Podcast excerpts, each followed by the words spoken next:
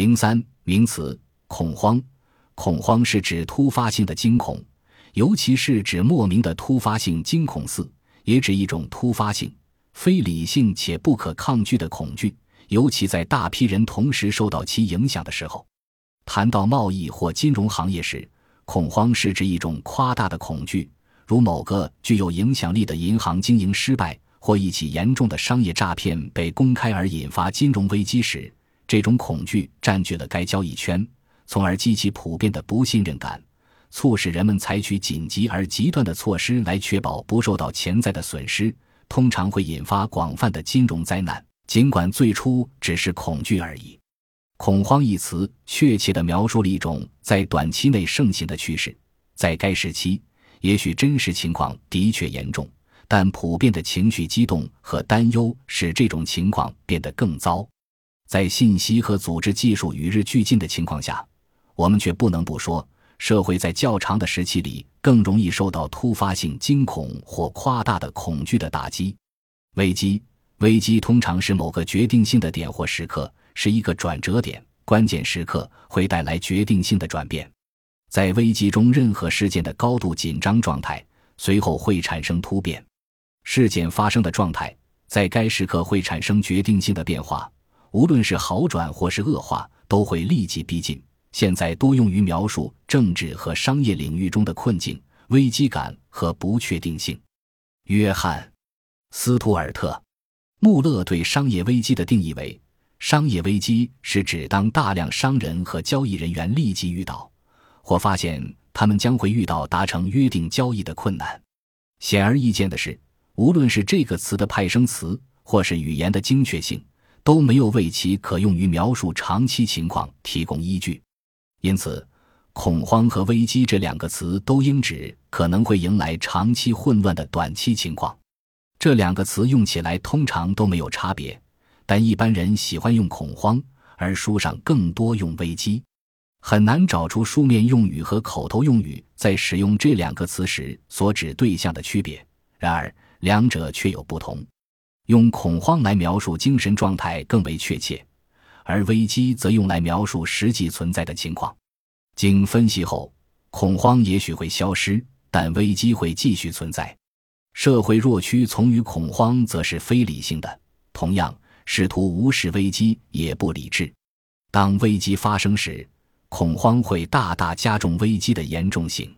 关于两者的区别，萨姆纳教授在谈到1857年的经济危机时提出。危机和恐慌这两个词有着绝对的区别。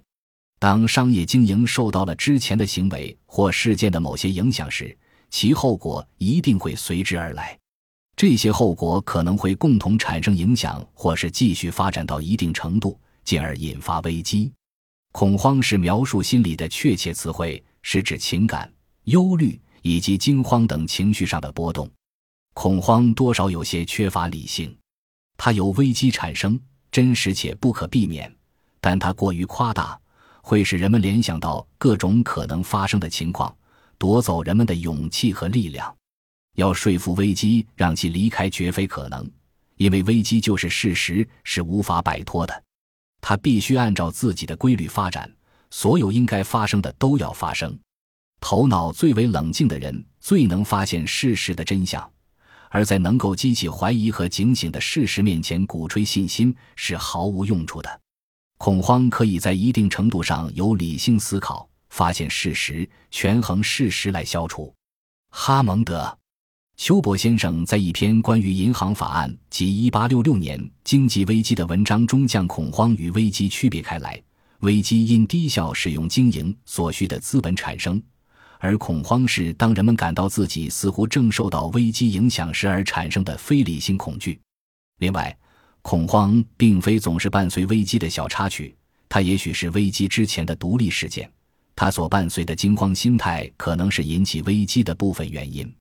萧条，萧条是指一种停滞或静止的状态。十三，这种状态会使得效力、活力或强度逐渐降低。十四，在此期间。如贸易等繁荣景况会逐渐减退，萧条时期可以简单定义为工业活动、收益以及贸易出现了极大幅度的下滑，跌至正常水平以下。萧条一词最令人满意的用法，是用来描述对经济繁荣发展所施加的长期广泛的抑制，从而影响到工商业的发展。萧条与恐慌和危机是可以区分的。萧条是指长期的状况，它不是一朝一夕的事情，而是要长年累月持续下去的。在萧条持续的过程中，这种令人灰心的状况必须得到承认和冷静的对待。恢复繁荣的力量定会起到应有的作用。恐慌、危机和萧条期的区别，以下定义及表述将清楚地阐明这三者之间的差别。恐慌和危机通常是短暂而急剧的，并对结果具有决定性作用；萧条则会持续一段时期。当我们谈到过去六年里一直持续的危机时，我们用错了词。这似乎暴露出我们将所谓的贸易萧条和另一种完全不同的经济现象给混淆了。城市中发生的危机或恐慌，商人们陷入借贷的痛苦之中，且无法获得贷款。危机一词，正如它的字面意思，不仅或者说不应仅仅是转瞬即逝的情况。本章所要区分的英语词汇的概念，在近期由伊夫·翟月和哈法洛维奇编撰。